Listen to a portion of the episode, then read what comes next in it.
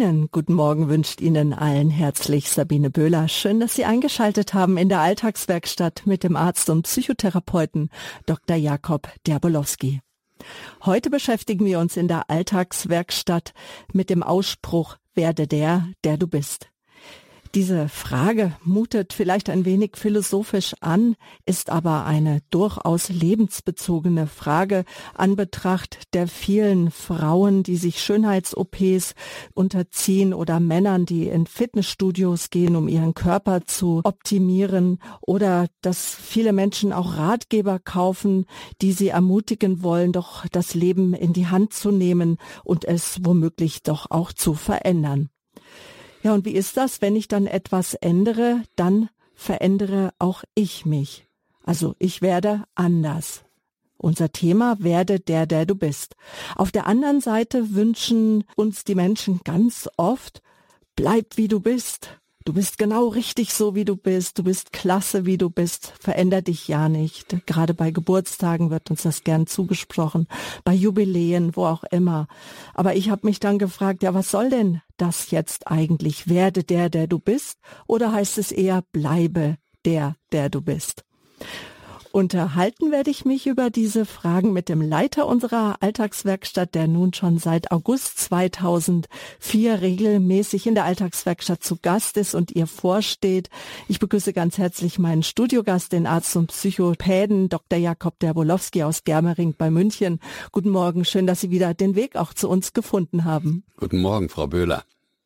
Herr Dr. Derbolowski, kurz ein paar Worte zu Ihrer Person. Sie sind promovierter Arzt, dann haben Sie die Fachrichtung gewechselt hin zur Psychotherapie bzw.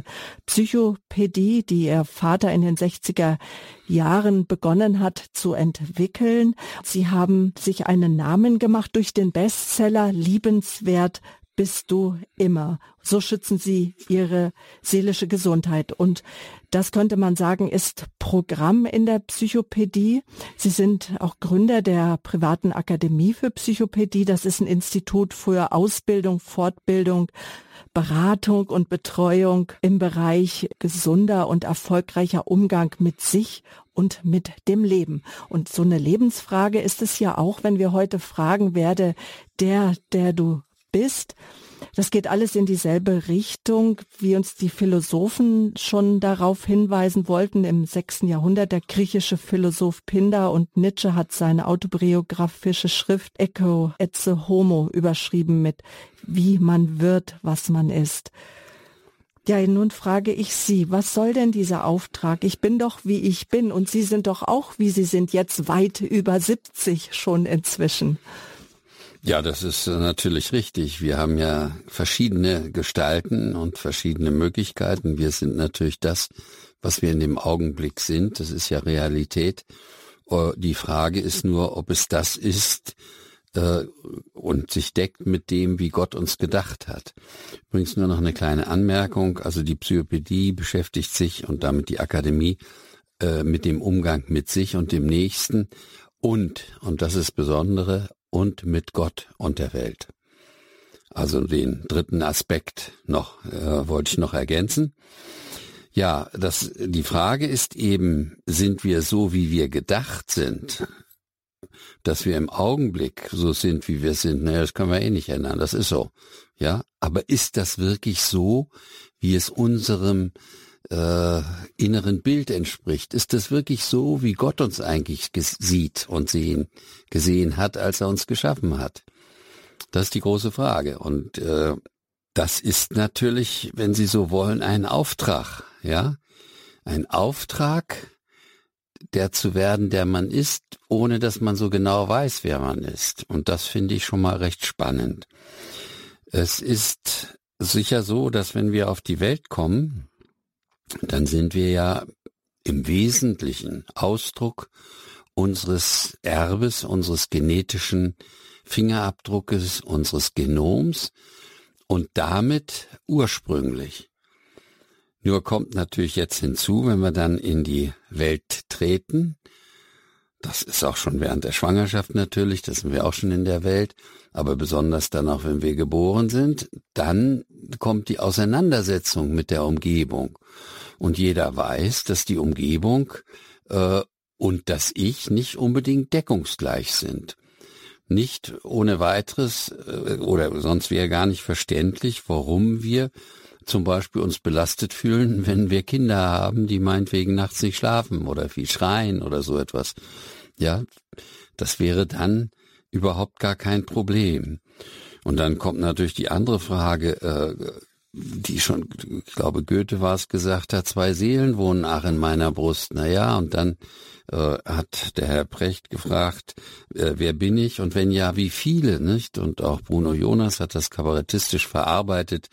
Ich bin eine multiple Persönlichkeit. Ich bin nicht nur ich, ich bin auch noch was anderes und und Sie hatten in unserem Vorgespräch auch darauf hingewiesen, dass wir ja wenn wir jetzt so leben und jetzt hier sitzen, natürlich nicht nur die Rolle haben, also Sie zum Beispiel nicht nur die Rolle haben der Rundfunkmoderatorin, sondern Sie haben natürlich auch noch andere Rollen. Sie sind, haben einen Partner, Sie haben da eine Rolle, Sie haben berufliche Rollen mit den Kollegen, ja, Sie haben eine Fülle, wenn man es genau anguckt, natürlich eine Fülle von Rollen wie jeder wo mal eine mehr im Vordergrund ist und mehr die andere. Und die Schwierigkeit besteht ja jetzt darin zu sagen, wie bin ich eigentlich wirklich?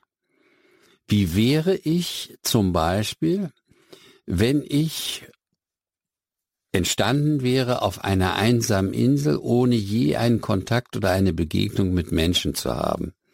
Dann könnte man wahrscheinlich sagen, dann bleibt mir gar nichts anderes übrig, als so zu sein, wie ich bin. Okay? Also sehr natürlich zu sein.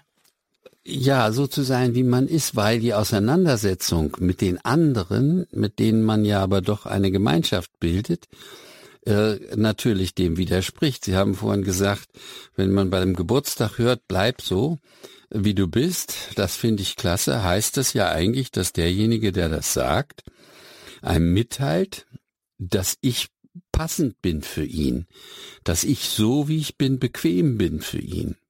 Jetzt kann man provozierend fragen, na ja, ähm, da ich ja ein anders anderer Mensch bin, eine andere genetische Ausstattung habe und so weiter, kann das gar nicht sein, dass ich ganz passend bin für einen anderen. Ja, jeder, der eine Partnerschaft hat, eine Ehe vielleicht, der weiß, dass das nicht so der Fall dass ist. Dass es da schon mal Reibereien gibt. Dass auf jeden Fall es nicht so ist, dass beide völlig gleichsinnig äh, alle Dinge sehen, miteinander umgehen und es nur Friede, Freude, Eitelkeit ist, wäre ja auch langweilig, nicht unter uns gesagt, weil dann hätte man auch gar keine Entwicklungsmöglichkeit. Dann müsste man ja so bleiben, wie man ist und es wäre sowieso egal. Okay? Das heißt, hier entstehen natürlich dadurch auch äh, Entwicklungen. Und wenn man jetzt äh, aus diesem schon die Schlussfolgerung zieht, wenn man so bleibt, wie man gedacht ist von Anfang an, dann kann das auch nicht stimmen. Hm. Das, und, ja. und, und dennoch heißt es in der Heiligen Schrift, ähm, denn du bist nach meinem Bilde geschaffen, so steht es im ersten Brief Mose. Oder ich kann dich, äh, ich kannte dich noch bevor du empfangen wurdest. Ich habe dich erschaffen äh, ich habe dich erwählt, als ich die Schöpfung plante. Genau. Ähm, da geht es auf die Gotteskindschaft darauf hinaus, ja. dass ja, das wäre vielleicht noch ein späteres Thema, die Kindschaft Gottes. Hier ist erstmal die Frage die, wie hat, wie sieht uns Gott oder wie hat er uns gesehen, als er uns erschaffen hat? Und das muss ja sein, wie das Genom, dem Genom entsprechend. Ja? Nur die Frage ist, wenn wir das nicht entwickeln oder wenn wir nicht hier eine gewisse Polarität schaffen, wenn wir hier nicht äh, was andersartiges entgegensetzen, dann gibt es keine Entwicklung und keine Lebendigkeit und vor allen Dingen das nicht. Äh, wenn Gott sagt, nach meinem Bilde habe ich dich geschaffen, dann heißt es, er will einen freien Menschen, ein Gegenüber. Und dieses Freisein beinhaltet natürlich auch, dass er nicht nur so bleibt, wie er geschaffen ist, sondern auch die Möglichkeit hat, damit umzugehen und daraus was zu entwickeln und so weiter. Mhm. Und das haben Sie eben auch schon kurz ausgedrückt. Wenn wir geboren sind, sind wir ein Abdruck auch unserer Gene, unserer Eltern sozusagen, die uns prägen. Und da fängt es ja schon an, dass wir auch eine Rolle haben. Werde der, der du bist, da fängt der Entwicklungsweg an. Dann bin ich erstmal einfach Kind. Naja, äh, es ist also nicht nur die Elterngene, sondern es ist die gesamte Welt und gesamte Menschheitsgeschichte, die sich in den Genen mit verfestigt, aber eben in einer individuellen Zusammensetzung, dass jeder eben einzigartig ist. Und äh, das zu entwickeln, also so kommt man auf die Welt. Aber wie ich schon sagte, es gibt dann eben andere, die dem was entgegensetzen. Ja, also zum Beispiel die Eltern sagen, ja, ein bisschen wollen wir auch wir bleiben ja, und nicht uns total anpassen an das, was die Kinder sind, weil dann würden wir uns ja aufgeben. Und da so ein, und das Kind muss es in ähnlicher Weise tun. Natürlich, wenn es erstmal auf die Welt kommt, denkt es sich, alle freuen sich, dass ich so, dass ich da bin und alle freuen sich, dass ich so bin, wie ich bin. Also alle sind fröhlich und vergnügt, auch wenn ich nachts schreie oder tagsüber schlafe oder mir das Essen nicht schmeckt oder was auch immer, ja. Das ist ja die Ausgangslage. Und das Kind lernt dann, dass es so, wie es ist, den anderen nicht unbedingt gefällt in jeder Hinsicht. Also ist darin, wenn wir sagen werde, der, der du bist, hört sich der Satz ja erstmal sehr frei an, aber mhm. im gewissen Sinne könnte man jetzt sagen, ist er es nicht, weil gerade auch bei kleinen Kindern versucht man ja schon ein Kind zu begleiten, zu ziehen, zu erziehen. Ja, das ist ja, das ist eine Frage, die viel in der Literatur diskutiert ist. Äh, kann man Menschen überhaupt erziehen oder soll man Menschen erziehen oder zu was erzieht man sie denn eigentlich?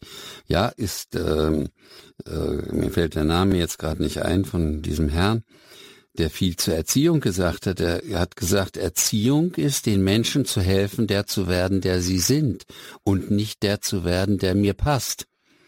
Andererseits hat jemand den Spruch gesagt, Erziehung ist der verzweifelte Abwehrkampf oder der verzweifelte Kampf um die Besitztümer der Erwachsenen gegenüber der Vitalität der Kinder. Ja, also da kann man schon eine Frage stellen. Machen wir die Kinder so, dass es dass wir uns entwickeln können oder machen wir das so, dass die Kinder sich entwickeln mhm. können? Und meines Erachtens ist beides absolut gesehen nicht richtig, sondern es geht darum, einen Kompromiss zu finden. Wir Menschen leben ja in einem sozialen Gefüge. Also fängt ja schon an bei der Familie. Und äh, dieses soziale Gefüge erfordert eben, dass wir äh, einen Kompromiss eingehen, einen fairen Kompromiss, dass wir einen Weg finden, der allen so einigermaßen hilft. Ja, ich meine, der Spruch werde der, der du bist, heißt ja eigentlich, was will ich mich entwickeln? Ich kann mich gar nicht entwickeln. Ich kann nur mich dahin entwickeln zu dem, was ich schon bin. Und das ist natürlich für viele Menschen nicht besonders leicht zu verstehen. Mhm. Ja. Und irgendwann im Leben eines Kindes fragt es sich auch, wer bin ich eigentlich und was kann ich eigentlich und wie bin ich eigentlich? Diese das glaube ich nicht. Ich glaube, das Kind fragt sich nur, wie überlebe ich. Das Kind erstmal, aber ja. dann doch der Jugendliche, der Pubertierende der fragt sich, was, wie, wie kann ich mein Leben so gestalten, dass es mir Freude macht? Wo will ich hin? Und so weiter. Ja, diese Frage, wer bin ich eigentlich, ist eine Frage, die meistens erst in der zweiten Lebenshälfte auftaucht.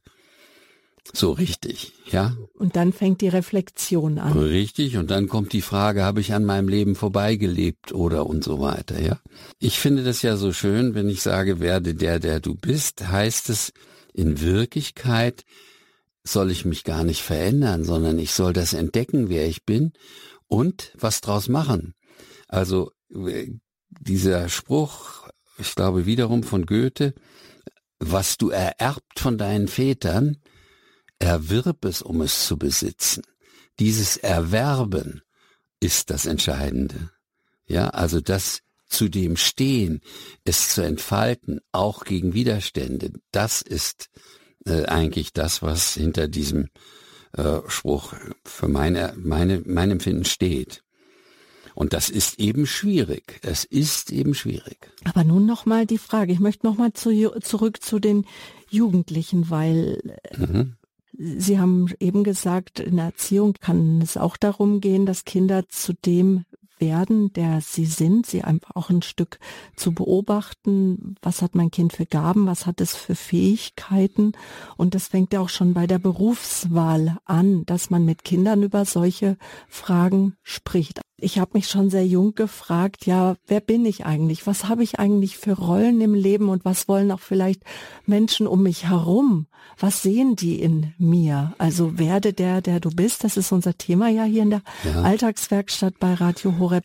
Und genau zu dem, was Sie gerade gesagt haben, ist die wichtige Frage, die stehe ich zu mir oder was wollen die anderen von mhm. mir? Ja, und in der Jugend und in der Kindheit ist es eben sehr viel wichtiger, oder scheint es einem sehr wichtig, die Frage zu stellen, was wollen die anderen? In der Kindheit ist es überlebensnotwendig, sich danach zu richten, was die anderen wollen, weil sonst überlebt man nicht. Okay? Mhm. Und erst später oder später kommt man wieder drauf, dass es eigentlich darum geht, wie ich mit mir umgehe, wie ich zu mir stehe. Und Sie hatten das ja angesprochen mit den Schönheitsoperationen, ein oberflächliches Bild, nicht? Dass jemand sagt, also so wie ich bin, mit meinen Sommersprossen oder mit meiner Nase oder meinem äh, Po oder sowas, das entspricht nicht dem Bild, das ich von mir habe. Oder, oder auch die Tätowierungen könnte man Alles auch. das, ja. Veränderung des Körpers, Piercing. Ja, kann man so sehen. Nicht? Die Leute, die das machen, sehen es ja anders. Sie sagen, das mache ich, damit die Schönheit, die ich habe, zum Glänzen kommt, nicht? Ja. noch mehr strahlt. Mhm. Ist ja auch eine Frage des Schminkens und so, die in diese Richtung gehen. Haare färben. Mhm. Wenn man mal primär sich das von der Entwicklung anschaut, dann ist es eben so, wenn der Mensch auf die Welt kommt, ist er noch relativ unverformt, das, wie er eigentlich ist. Und da fehlt eben noch, dass er das erworben hat, sondern das ist das, was er mitbekommen hat. Jetzt tritt er in eine Welt, der das nicht so ganz passt, dass das Kind so ist, wie es ist ja, das belastend ist und so weiter. Und jetzt entsteht das, was wir die Zeit nennen, in der die Gehemmtheiten, also diese neurotische Struktur sich entwickelt, weil das Kind erlebt, dass wenn es so bleibt, wie es ist, dann wird die Umgebung es nicht akzeptieren. Okay? Und da es aber in dieser Phase des, als Kind die Zuwendung von außen lebensnotwendig braucht, bleibt ihm, wenn es überleben will, gar nichts anderes übrig, als sich zu verändern.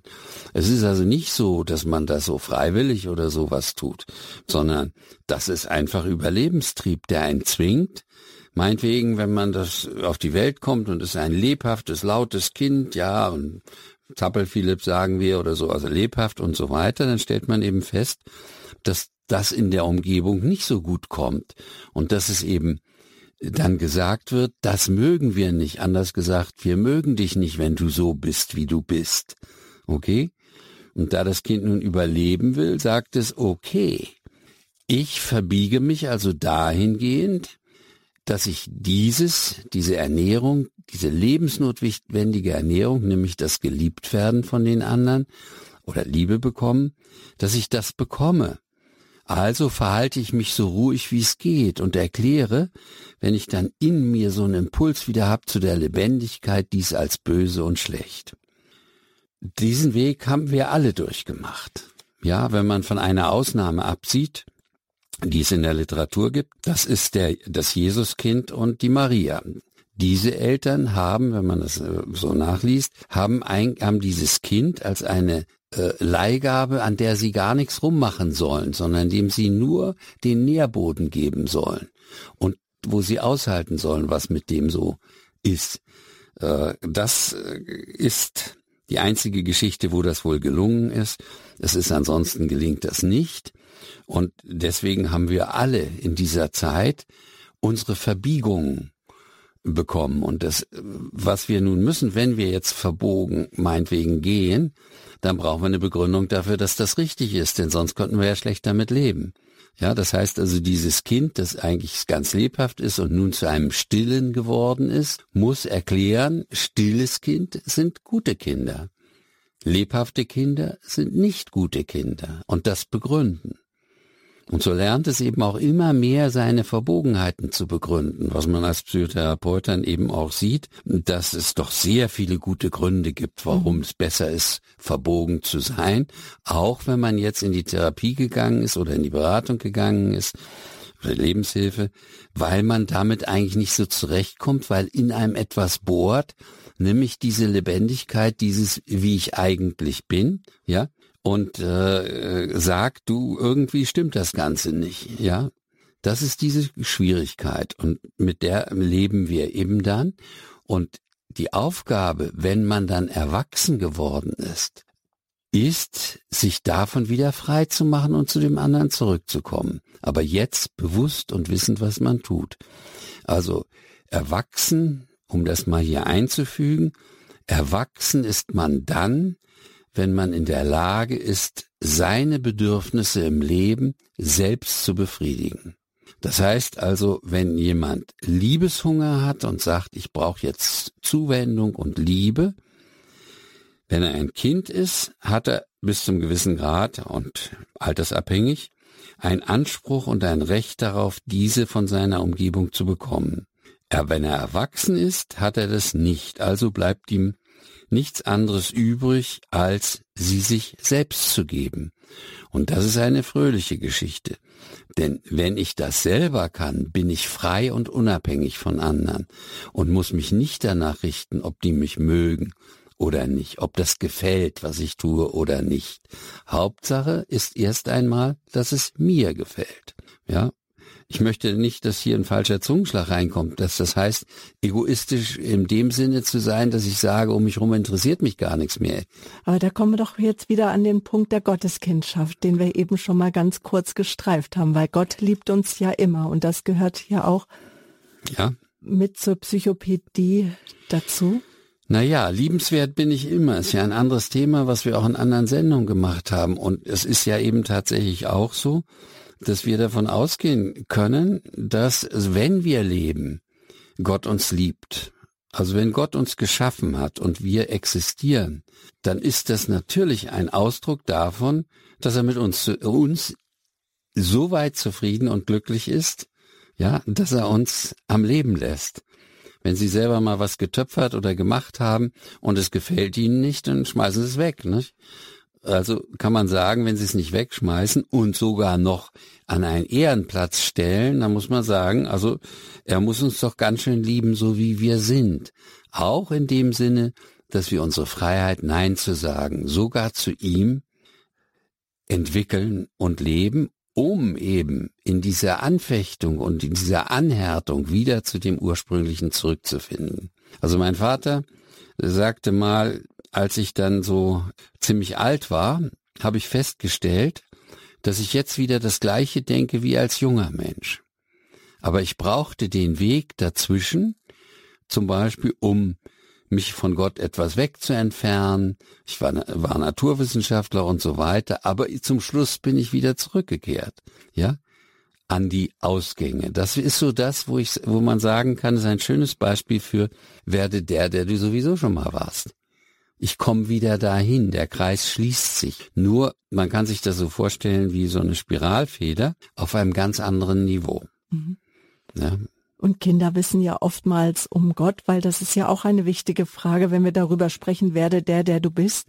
Ja, wie sieht Gott mich? Naja, da haben Sie ja schon gesagt, wir können eigentlich davon ausgehen, dass Gott der Meinung ist, dass wir, egal was wir tun, liebenswert sind. Ja, und davon gehen wir in der Psychopädie auch aus. Jeder, der zu uns kommt, ganz egal was er tut, ist primär und grundsätzlich liebenswert. Und jetzt ist die Frage, kann ich das auch so sehen? sehe ich mich als liebenswert. Bin ich dazu in der Lage? Ja, mhm. das ist der Punkt. Nicht? Es ist ja auch bei den anderen so. Ist er immer liebenswert, obwohl er was getan hat, was ich ganz schlimm finde? Und die Antwort lautet ja selbstverständlich. Solange er Mensch ist, ist er liebenswert. Mhm. Egal, was er getan hat. Aber das, was er tut, ist vielleicht etwas, was wir nicht mögen. Mhm. Ja, und damit müssen wir uns dann auseinandersetzen. Wissen Sie, so sein, wie man ist. Da muss man den, ist der Grundgedanke der, dass man anders ist als alle anderen. Man ist zwar völlig unbedeutend, ein Sandkorn in der Wüste, aber gleichermaßen ein einzigartiger Diamant, der mit keinem 100 Prozent passt. Mhm. Okay? sondern Ecken und Kanten hat. Also auch wenn Leute heiraten oder so, dann fragt man, wie ist es denn? Ist der andere 100 Prozent oder die? Und dann kommt raus, na ja, 99, aber die anderen Prozent, die bügel ich schon noch weg mit den entsprechenden Folgen. Äh, das idealere wäre zu sagen, nein, natürlich, er kann gar nicht 100 Prozent sein, aber das macht ihn so liebenswert für mich. Und die Ecken sind Dinge, die ich als seine Persönlichkeit ansehe oder zu ihm gehörig oder zu ihr gehörig. Und ich habe die Aufgabe, mich da heranzulieben und ihn so zu lassen oder sie so zu lassen, wie sie ist. Okay. Zu dem Thema Gotteskind würde ich gern am Schluss nochmal kommen.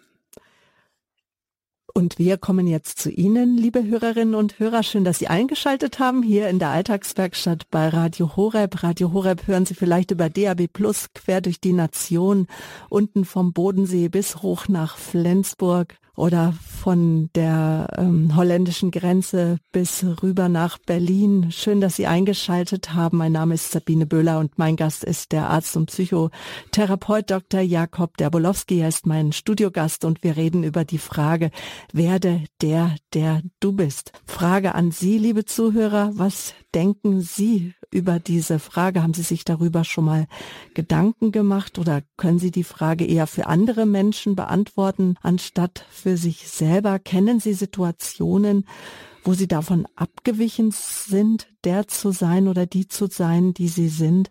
Gibt es Rollen, die Sie gerne wechseln möchten, Lebensrollen oder wo Sie sagen, die fülle ich auch nicht recht aus oder auch meine innere Haltung? Ich denke, so viele Menschen wie zuhören, so viele verschiedene Assoziationen und Fragen wird hier unser Werkstück der Alltagswerkstatt Werde der, der du bist, auch aufwerfen. Rufen Sie uns gerne an. Wir möchten mit Ihnen ins Gespräch kommen. Die Telefonnummer ist die 089 und dann die Rufnummer 517 008 8008. Also, bis gleich, dann geht's weiter hier in der Alltagswerkstatt.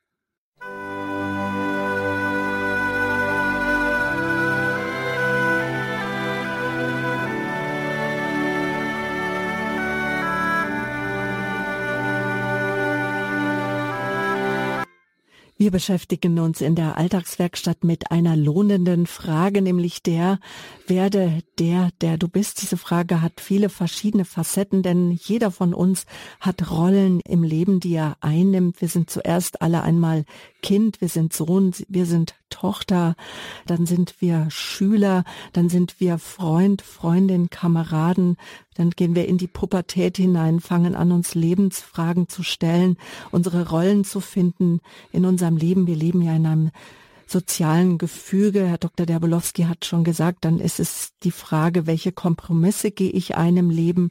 Es geht darum, faire Kompromisse einzugehen. Manch ein Philosoph fragt dann auch oder sagt wie Goethe, zwei Seelen schlagen in meiner Brust. Dann haben wir einmal auch den Verstand, die Vernunft, die uns führt und leitet und unser Herz, das bestimmte Dinge möchte. Menschen sagen uns vielleicht zu, du bist ein Träumer, du musst doch mal ein Realist werden. Schon auch das sind wichtige Rollen. Herr Dr. Derbolowski, was hindert mich oder auch mein Gegenüber daran, der zu werden oder der zu sein, wie vielleicht auch Gott mich gedacht hat? Es hindert mich daran, dass ich meine, wenn ich so bin, wie ich bin, dass das nicht gut ankommt und die Leute mich dann nicht mögen. Also gefalle ich, wenn ich mich so verhalte oder wenn ich mich so verhalte, wie ich bin, dann mögen mich die Leute nicht, dann lehnen sie mich ab, dann komme ich nicht an. Da sind ja die ganzen, was Sie angeschnitten haben auf der Oberfläche, die körperlichen Veränderungen. Nicht? Und Sie haben natürlich vollkommen recht, wenn Sie vorhin gefragt haben oder gesagt haben, dass man eben auch in der Jugend sich die Frage stellt, welche Rolle habe ich. Das ist ja insbesondere in der Pubertät die ganz schwierige Geschichte, dass man hier nicht nur die Rollenfindung allgemein hat, sondern dann kommt auch noch die Geschlechterrollenfindung und der Umgang damit. Das heißt, hier ist natürlich eine Phase, wo einem sozusagen diesem jungen Menschen der Boden unter den Füßen weggezogen wird und er erstmal suchend finden muss, wo ist Boden? Ja, und wie sieht der aus? Aber das, was wir eben sagen, es ist so eine Frage, nicht? Lebt man dann nachher sein Leben, um sich zu verwirklichen oder man selbst zu sein? Oder lebt man sein Leben, um anderen zu gefallen, beziehungsweise einen guten Eindruck zu hinterlassen? Und das ist eben auch die Frage zwischen dem gesunden Hier und dem gehemmten Menschen. Und dieses zu enthemmen wieder, dazu zu finden, das ist ja auch eine ganz christliche Aufgabe, zum Beispiel eben die Menschenfurcht zu reduzieren. Ich möchte trotzdem an dieser Stelle auch nochmal einfügen, einen kurzen Gedanken dazu, was ist die Alltagswerkstatt eigentlich, weil ich mir vorstellen kann, dass hier der eine oder andere Hörer das Gefühl hat, hier gibt es Rezepte, hier sagt der Fachmann, wie es ist und ich übernehme das dann oder nicht. Das ist nicht der Sinn der Alltagswerkstatt, sondern der Sinn der Alltagswerkstatt ist, dass wir uns ein Thema nehmen, das sich lohnt, darüber nachzudenken und zu diskutieren und das eigentlich nie fertig ist und wo es eben auch keinen wirklichen Fachmann für alle gibt, sondern eigentlich jeder ist da auch irgendwo ein Fachmann für sich. So ein Werkstück, an dem wir ein Stückchen beleuchten und uns damit weiterentwickeln und uns weitere Wahlmöglichkeiten schaffen. Das ist, glaube ich, sehr wichtig. Und insofern ist auch jeder Beitrag, den Sie, liebe Hörerinnen und Hörer, leisten, genauso wichtig wie meine Beiträge oder die von Frau Böhler, weil keiner weiß, was wirklich Sache ist und jeder muss es für sich herausfinden. Da ist ja gerade der Punkt, werde der, der du bist und nicht der, den der Fachmann gesagt hat, wie du als Mensch zu sein hast, damit du richtig bist. Ja? Und das Lernen dazu zu stehen. Wenn Sie, soweit zur Alltagswerkstatt, wenn Sie nun zu sich stehen wollen oder wenn Sie nun sagen, ich will so werden, wie Gott mich gesehen hat, dann stellen sich schon wieder natürlich eine ganze Reihe von Fragen. Nämlich, glaube ich zum Beispiel, dass Gott mir wohlgesonnen ist? Oder glaube ich, dass Gott sich daran freut, wenn ich experimentiere und Dinge mache, die vielleicht nicht genau in der Richtung sind. Also diese Fragen nur mal an dieser Stelle, aber ich habe gehört, dass die Hörer schon in der Leitung sind und möchte da auch deren Meinung sehr, sehr gern hören. Herr Schröttke, Sie haben uns angerufen aus Mönchengladbach. Grüße Gott. Ja, grüß Gott, ich danke Ihnen. Ich danke Ihnen auch, Herr Debolowski. Ich habe Sie schon in Niedersachsen auch gehört äh, liebenswert bis zu hören, weil ich auch drüber nachgedacht habe, ja, das Selbstverständnis hatte ich im Christlichen, aber wo habe ich es her? Mhm. Und in diesem Falle jetzt, wo sie das sich verbiegen vor den Menschen, ist es mir eingefallen und das wollte ich mit reingeben. Mhm. Äh, ich habe mit 44 allerdings, muss ich rein dazu sagen, erst erfahren, dass meine Mutter mich gar nicht haben wollte. Mhm. In einer katholischen Familie mit vier Kindern, das fünfte war zu viel, mhm. das siebte und achte hat sie sich auch geschämt. Mhm. Aber nachher hat sie es eingesehen, da hat es mir aber äh, anders geschämt. Ja. Das nur als Vorfeld. Die Liebe, das Bewusstsein, liebenswert zu sein, habe ich aus meiner Religiosität gefasst. Und das Extrembeispiel ist, ich bin mal für was bestraft worden als Fünfjähriger und musste schlafen gehen und habe gesagt, für Gott, wenn du das zulässt, das ist ungerecht, dann gibt es dich nicht. Mhm. Und schon auf dem Weg von der Treppe über den Flur ins Kinderzimmer habe ich gedacht, nur hör mal, also so eine Einsprechung. Ne? Mhm. Äh, du hast auch schon mal Sachen angestellt, da hat das keiner gesehen und du warst zufrieden. Aber du weißt, Gott sieht alles, das habe ich mir gesagt. Also ich sehe alles sozusagen, diese Stimme. Ähm, und da warst du zufrieden. Nimm es doch einfach so an. Mhm. Und mit diesem Bewusstsein, dieses von Gott angenommen zu sein, mhm. war ich versöhnt, bevor ich eingeschlafen bin. Ja. Also das wollte ich mal mit reingeben, vielleicht hilft es dem einen oder anderen Hörer. Ja, ja. Äh, weil, weil Sie gesagt hatten mit dem, ja, wenn ich lebe, bin ich also von Gott geliebt. Manchmal mhm. gibt es so tragische Unfälle. Mhm. Das, was wir von Anfang an unserer Menschen mit uns tragen, können wir ja nicht mehr leugnen. Das lässt Gott auch zu. Den Fehler ja. und diesen ja. ganzen Schaden. Mhm. Dankeschön, ja, Herr Schulz. Genau, das wollte ich mit reingeben. Herr Schulz, ich danke schön. Ja, das machen wir gerne. Froh schaffen. In dem Sinne, dass alles gut ist, wie es denn dann ist. Außerdem bleibt uns gar nichts anderes übrig, als es so zu nehmen, wie es ist. Nun, das, was Sie jetzt gesagt haben, das ist eben auch äh, eine Altersfrage. So, wenn man noch etwas jünger ist als das Beispiel, wo Sie gesagt haben, dann kann man das so nicht sagen. Das fängt an mit etwa vier, fünf Jahren, dass man die Möglichkeit hat, auch diese anderen, Sie haben es gesagt, Stimmen, Stimme zu hören und damit das, was die anderen und was die Welt mit uns macht, zu entgiften. Wir haben also gedanklich noch eine weitere Möglichkeit. Und das ist natürlich etwas äh, ganz Schönes. Das, was ein bisschen schwieriger ist für die Kinder, ist, Gott sieht alles. Aber die Frage ist, hat das Kind auch gelernt zu der Zeit, er sieht alles und hilft dir? Oder er sieht alles und ist nicht zufrieden mit dir. Und viele sagen eben dann, na ja, der sieht alles und ist nicht zufrieden mit mir, ich muss es verstecken, schon Adam musste verstecken, ja, weil er glaubte, Gott sieht nicht alles und führte sich dann ertappt. Das ist diese andere Schwierigkeit. Deswegen ist es sehr schön, wie Sie sagen, wenn es dann gelingt, dass jemand sagt, Gott, äh, und das ist das Thema von Frau Böhler gewesen, Gott sieht sich als mein Vater an und ich bin sein Kind und er liebt sein Kind, dann äh, gehe ich eben davon aus, dass äh, gehe ich davon aus, dass er uns nichts Schlechtes will. Das macht für mich keinen Sinn. Und den anderen Punkt, den Sie noch angesprochen haben, ist eben ein schweres Schicksal, das viele Menschen haben, dass sie schon gleich von Anfang an erleben, dass sie eigentlich nicht äh, gewollt sind. Ja, das legt sich dann mit der Zeit oder so, aber man kommt eben nicht in eine Welt, wo alle Hurra schreien und in jeder Hinsicht Hurra schreien und sagen, so wie du bist, bist du wundervoll. Und das, was wir später lernen, ist, dass ganz egal, was die anderen denken und sagen, Gott sieht uns so und wenn wir uns dann nicht so sehen, dann haben wir wieder ein größeres Problem, weil wir nämlich dann in Konflikt mit Gott sind. Ja, wenn er uns anders sieht, als wir uns sehen, wer hat dann recht? Mhm. Und da hinzukommen und dieses zu sich zu stehen. Also das wir, ist wichtig. Wenn wir über die Frage nachdenken, werde der, der du bist, ist auch wichtig, was habe ich für ein Gottesbild? Ja dass das ganz Unbedingt. wichtig ist, dass das damit hineingehört. Auch diese Frage, wenn ich mich auch frage, wie sieht Gott mich und wer ja. möchte Gott, wer ich bin? ja, und Augen. wenn ich mit ihm nicht einverstanden bin, beziehungsweise so ein Gefühl mhm. habe, ob der nur so gerecht ist mit mir und so, will ich das eigentlich, mhm. dann ist die Frage, ob ich ihn zum Glanz ver ihm zum Glanz verhelfen will, indem ich tatsächlich so bin, wie ich bin. Mhm. Dankeschön.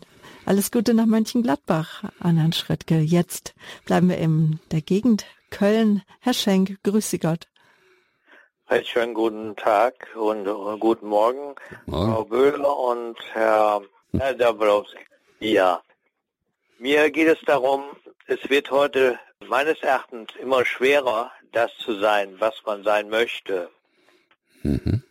Ich gehe davon aus, dass wir in einer Demokratie leben, mhm. aber mittlerweile habe ich den Eindruck, dass es sehr viele Egoisten gibt und die Leute möchten einen haben, wie, wie die Leute das möchten und dass man äh, den Kampf also sehr äh, stark führen muss. Und mhm. äh, da ist, äh, finde ich das also auch, auch in der Kirche, denn äh, da gibt es meines äh, Erachtens viele unterschwellige Machthaber, in Anführungsstriche, sogenannte Scheinkristen. Und das finde ich in der jetzigen Zeit ganz schön schwierig. Da haben Sie vollkommen recht. Ich glaube, das war auch sonst schon schwierig. Äh, es ist im Moment sehr schwierig oder in unserer Gesellschaft aus meiner Sicht sehr schwierig geworden, weil wir eben doch uns sehr viel von diesem Bezugssystem abwenden, weil wir es nicht mehr sagen, äh, ich schwöre alles zum Besten zu tun als Minister, so wahr mir Gott helfe. Da kommt der Gott nicht mehr vor. Das heißt, wir klammern ihn aus und verlieren damit das Bezugssystem.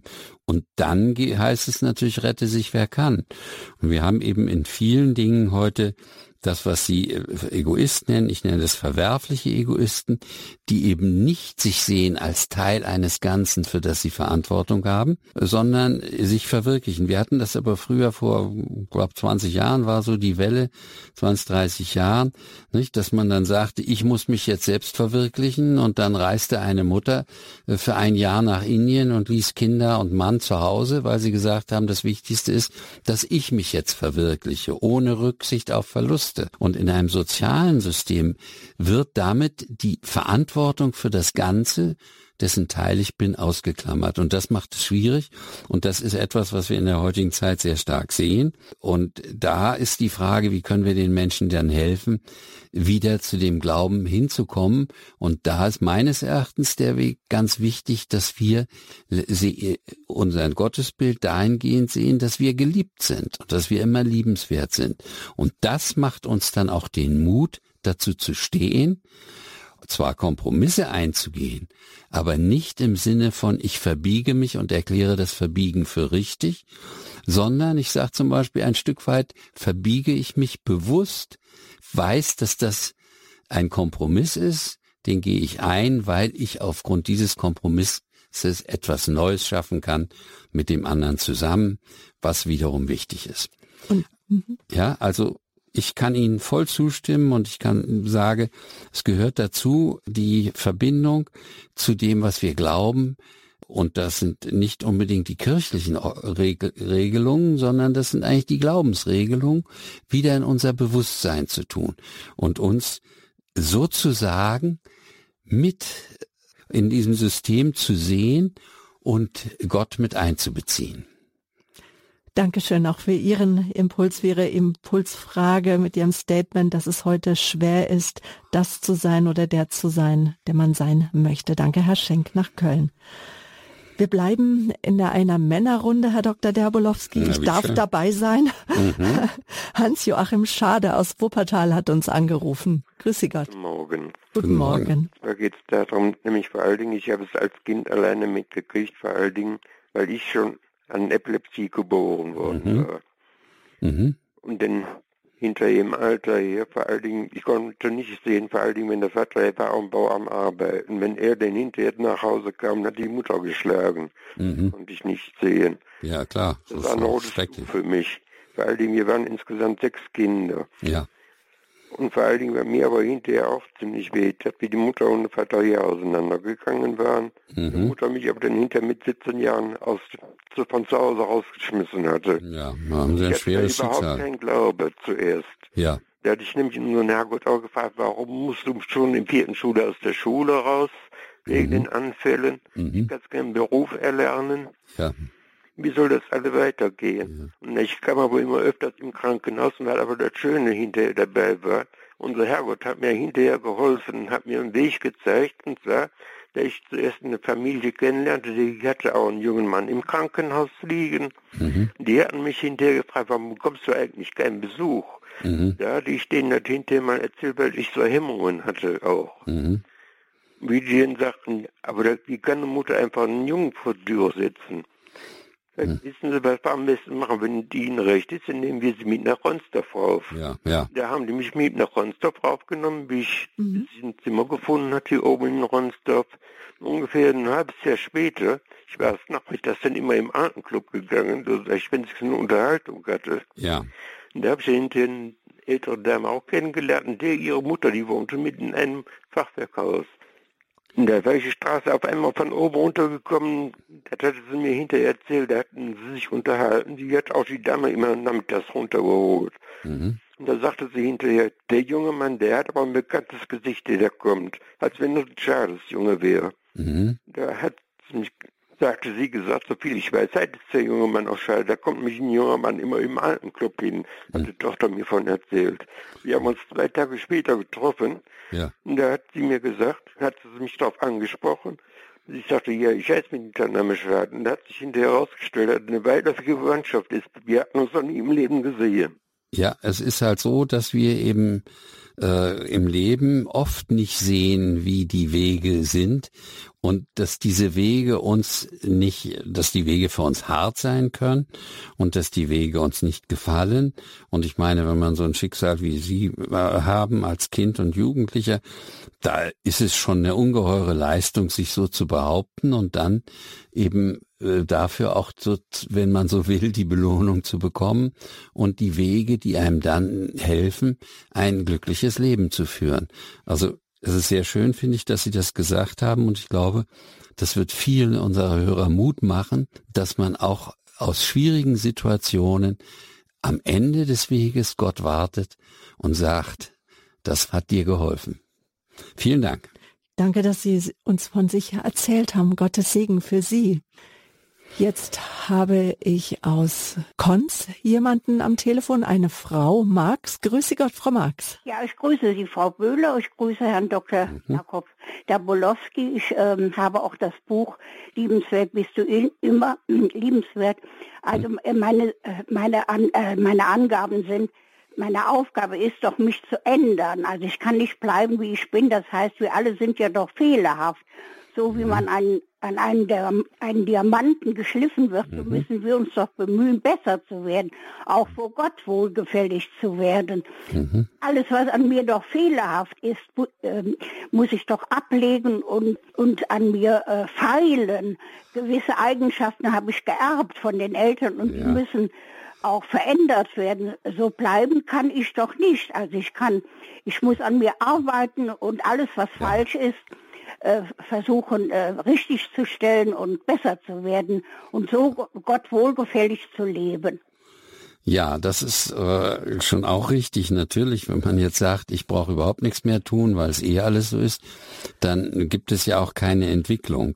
Nur die, die, die, die Frage, was sehe ich denn als fehlerhaft an und was sieht Gott als fehlerhaft an, das sind äh, schwierige Fragen. Wir wissen als Mensch, dass wir viele Dinge heute als fehlerhaft ansehen, die wir am nächsten Tag als gut ansehen. Das ist also ein relativ subjektives und ich bin auch nicht der Meinung, dass wir so bleiben sollen, wie wir sind, aber dass wir doch so sein sollen, wie Gott uns gedacht hat. Natürlich mit der Aufgabe, uns zu entwickeln und vor allen Dingen mit der Aufgabe, Menschenfurcht abzulegen. Und das ist jetzt auch die große Frage, wo ist eigentlich der Weg hin?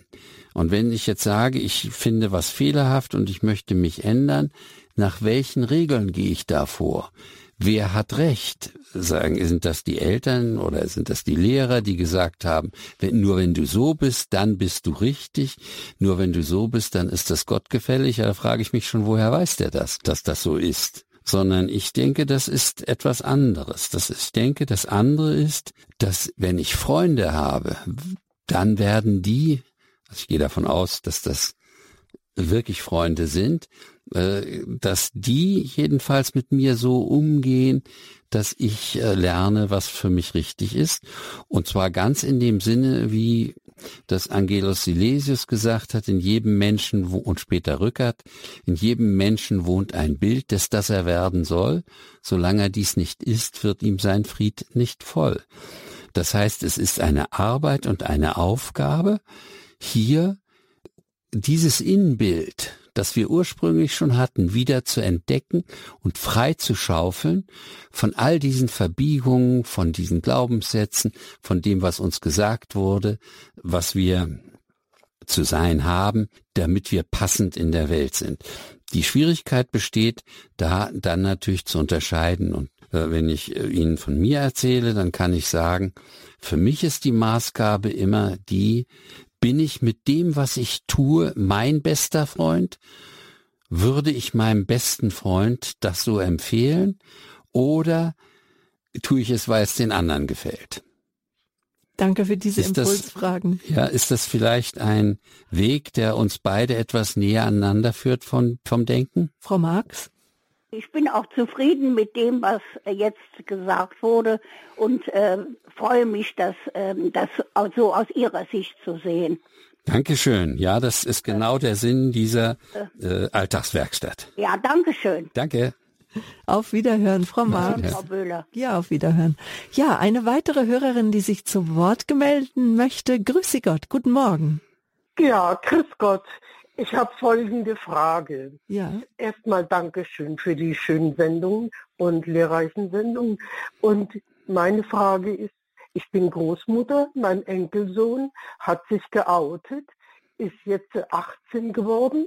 Mhm. Und jetzt frage ich mich, ist er wirklich so oder ist er das Produkt der jetzigen Strömung und so? Mhm.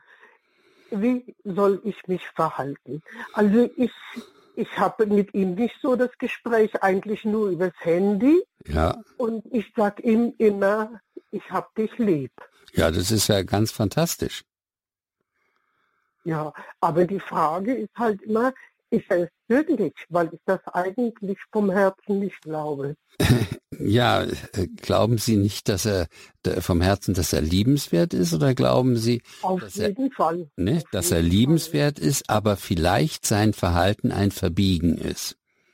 Ja, ich würde auch verbiegen tippen. Ja. Nicht wahr? Aber das ist Ihre Sichtweise. Und wenn in ihm kann es sein, dass es nicht verbiegen ist. Deswegen gibt es hier die unterschiedlichen Sichtweisen. Das für mich und aus dem psychopädischen Sichtweise her äh, denken ist, dass ganz egal ist, wie er ist, liebenswert ist er erstmal immer. Und wenn er sich zum Beispiel outet an der Stelle, dann steht er zumindest zu dem, wie er ist, mal auch gegen Widerstände von außen und so weiter zu sich. Okay? Man kann dann die anderen Fragen stellen, ob das, als was er sich jetzt sieht und was er meint, wie er ist, das Produkt oder die Folge ist von frühkindlichen oder sonstigen Verbiegungen oder und so weiter, also gefallen wollen. Oder vielleicht auch eine Scheu vor einer vor Auseinandersetzung, das wissen wir alles nicht. Ist auch nicht unser Thema. Es bleibt uns eigentlich nur, ihm zu sagen, wir haben Respekt vor dir. Und wenn das für dich das Richtige ist und die Sache ist, dann respektieren wir das, aber wir haben auch das Recht zu sagen, dass es uns nicht gefällt. Ja? Immer auf der Basis, liebenswert bist du grundsätzlich immer und ich mag dich. Als Mensch, ja, und mit diesen Sachen kann ich nicht gut umgehen. Nimm mir also nicht übel, dass ich, wenn ich mich da raushalte oder dazu, äh, da dem aus dem Weg gehe oder wie auch immer. Ist das okay für Sie? Ja, danke. Dann entstehen aber doch auch die Fragen, äh, äh, äh, finanziell, wenn Sie Wünsche stellen und so weiter. Und man weiß ja, dass es jetzt nicht so gut ist. Da halte ich mich dann bedeckt und oder bin ich großzügig? Die Frage würde ich jetzt so beantworten. Wenn ich jetzt vor der Frage stehe, will ich dem was geben oder nicht, dann, so wie ich es vorhin schon erläutert habe, dann frage ich, wenn ich mein bester Freund wäre, was würde ich mir raten? Würde ich mir raten, ihm was zu geben oder würde ich mir raten, ihm nichts zu geben? Und das wäre meine Maxime. Und mein Fehler war, er ist ja 18 geworden und da habe ich ihm 500 Euro ja. äh, äh, ge gegeben, ja. also noch nicht gegeben, sozusagen auf die Hand versprochen. Ja. Wenn er den Führerschein macht, er ist Ja. halt ein bisschen ängstlich und geht Ja. diesen Entscheidungen aus dem Weg. Ja. Und da habe ich eben gesagt, wenn du den Führerschein machst, meine Hand drauf, hier sind 500 Euro. Ja. Und daraufhin hat halt dann die Mutter unheimlich reagiert Ach so? gegen mich. Ach so? Ja. Dann muss man wieder sagen, jeder hat andere Ansichten. Ich würde dazu stehen. Ich, ich finde immer, es muss sich Mut auch irgendwo lohnen. Nicht Tollkühnheit, aber Mut. Okay, und wenn das ein Ängstlicher ist und ihm das, ihm das hilft, seine Ängstlichkeit an der Ecke zu überwinden, warum soll man das nicht auch, äh, auch versüßen? Das macht man im Leben, in den Firmen und sonst wo wird es überall gemacht. Gut, dann Ja. danke ich Ihnen für Ihren Anruf. Auch wenn zum Beispiel die Mutter das anders will. Abgesehen davon ist er 18 und sowieso äh, auch rechtlich in der Lage, frei zu sein. Ja, die Erziehung ist ja, ich, ich bin ja immer verantwortlich, auch in dem Sinn, ein Kind zu formen. Ich kann ja nicht immer zu allem Ja und Amen sagen. Das ist doch die Pflicht der Eltern. Das ist ein Unterschied. Ich meine die Frage, ob ich ein Kind formen will oder ob ich zu allem Ja und Amen sage. Ich muss ja nicht mitspielen mit den Dingen. So wie ich vorhin sagte, wenn also jetzt jemand zu etwas anderem steht oder zu etwas steht, was mir nicht gefällt, muss ich dazu nicht Ja und Amen sagen. Okay? Ja, danke sehr, Gottes Segen. Verstehen Sie? Also Sie, ich darf auch, ich, der andere darf so sein und bleiben, wie er ist, aber ich auch. Und ich darf auch sagen, was ich denke und tun. Soweit das dann in das soziale Gefüge äh, äh, hineinpasst. Ja? Also mehr Mut, einfach zu sich zu stehen und das, was einem, früher hätte man gesagt, das, was einem das Herz sagt. Das ist eine andere Ausdrucksweise für die, was würde mir mein bester Freund sagen. Aber beste Freunde, damit da kein Missverständnis entsteht, sagen nicht zu allem Ja und Amen und verwöhnen ein, sondern die bekommen auch mal mit Härte und sagen, das aber nicht. Oder das gefällt mir nicht. Ja? Ja, Okay, ich hoffe, dass wir hier ein Stückchen an dieser Idee weitergearbeitet haben. danke schön. Bitte gern. Auf Wiederhören. Wieder. Behüt Sie Gott. Ja. Gut, wir gehen jetzt langsam schon dem Ende unserer Sendung entgegen. Eine Hörerin haben wir noch in der Leitung, die ich herzlich begrüßen darf. Guten Morgen. Hallo, grüß Gott. Ich habe auch einige Fragen. Ähm, muss ich sagen, also seit äh, über einem Jahr bin ich ausgezogen von meinem und ich habe meine Tante 90 Jahre zu Pflege und es geht gut. Äh, wir beten viel. Ich bin auf dem Rosenkranz äh, gebeten und so. Das ist sehr aufbauend.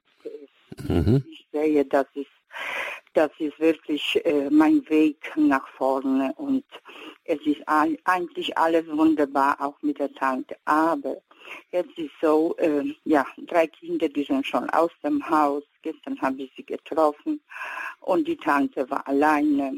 Und ja, wir spüren, dass wir verfolgt sind. Das heißt, ich sowieso, öfter, wenn ich am Steuer bin, und äh, ja, und jetzt gestern die Tante zum Beispiel, oh, ich komme mit Messe oder ja, solche Sachen und äh, mit einer ja, Gülle auf den Kopf und, und mhm. die Tante ist so verängstigt, die ist selber Demenz und ich muss sie immer so wieder den Weg äh, bisschen aufzeigen, dass sie ja ein bisschen stärker ist, das finde ich so negativ und äh, ja. die Gebete, alles wunderbar, aber, aber die Verfolgungen, das macht mich so fertig, muss ich Ihnen sagen. Ja. Nach 43 Jahren Ehe, ja, ja. drei wunderbare Kinder und so und das also wenn, hat mich psychisch fertig gemacht ja. und äh, Depressionen. Ja. ja, also wenn das so ist, ich meine, das ist ja eine sehr auch eine unangenehme Geschichte, dann würde ich hier an dieser Stelle jemand raten oder jemand den Vorschlag machen, sich mal mit einem Fachmann auch tatsächlich darüber zu unterhalten. Also äh, entsprechend einen Arzt aufzusuchen, der sich mit diesen Fragen beschäftigt, äh, wie das ist mit den Verfolgungsgefühlen und so weiter.